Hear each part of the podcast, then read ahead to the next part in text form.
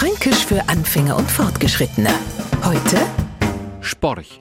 Fränkische Ortsname und die sind ein Kapitel für sich. Dass Nürnberg Nemberg ist, Fürth Fett und Starstein heißt, dass der auch ein Zugraster nur einigermaßen auf dem Schirm haben.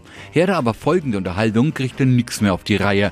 Du, ich war am Wochenende in Sporch, es war schön da. Die Burg, die Fachwerkheißle und der Marktplatz, einfach schön. Will der Neufranke Edzardler A. de schöne Sporch sehen, hat aber keinen Bock, bis zu seinem Lebensende durch Franken zu gondeln, weil er es nicht findet. No, bitte sofort nachfragen. Dann wird man nämlich sagen, fahr nach Sporch. Ach so, äh, fahr nach Kadelsburg. Fränkisch für Anfänger und Fortgeschrittene. Morgen früh eine neue Folge. Und alle Folgen als Podcast auf podu.de.